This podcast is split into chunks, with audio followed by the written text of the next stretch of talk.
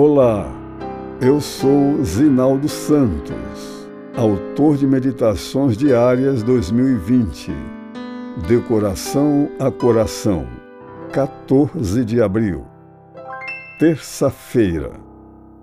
A linguagem das lágrimas. Bem-aventurados os que choram, porque serão consolados.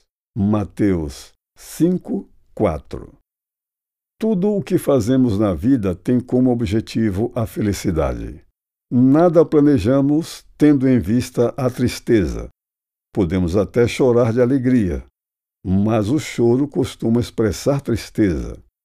No entanto, Jesus disse: Bem-aventurados os que choram.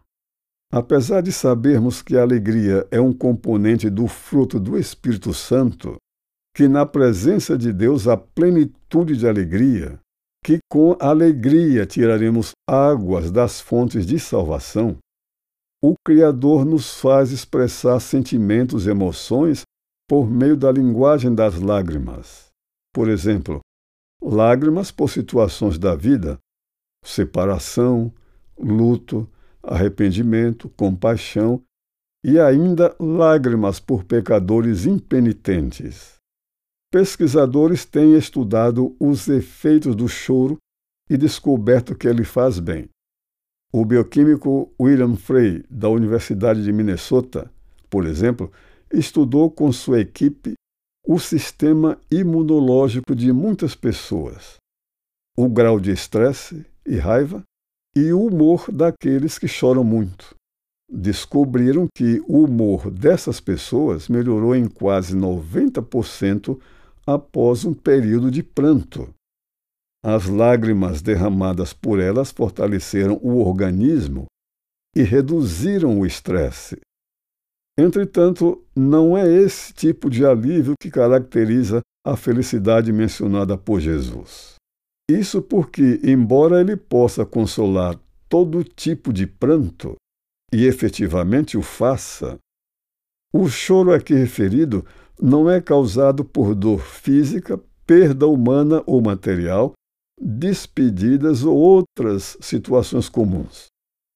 Os ouvintes do Mestre tinham razões pelas quais chorar: insegurança, opressão política, solidão, discriminação, angústia, escassez econômica, mas Jesus falava de outro tipo de choro, ou seja, a aflição do coração pelo pecado cometido.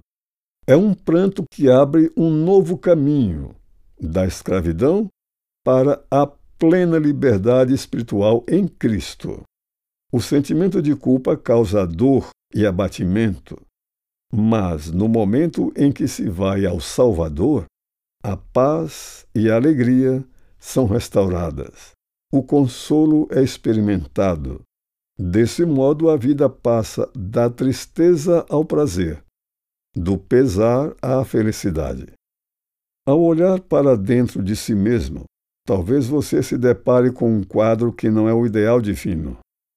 Talvez sinta o coração quebrantar-se pela consciência da própria fraqueza e se entristeça profundamente. Chore Leve esse coração ao trono de graça, sempre. Ali o perdão divino o aquecerá, a tristeza será dissipada e o amparo do Salvador o envolverá.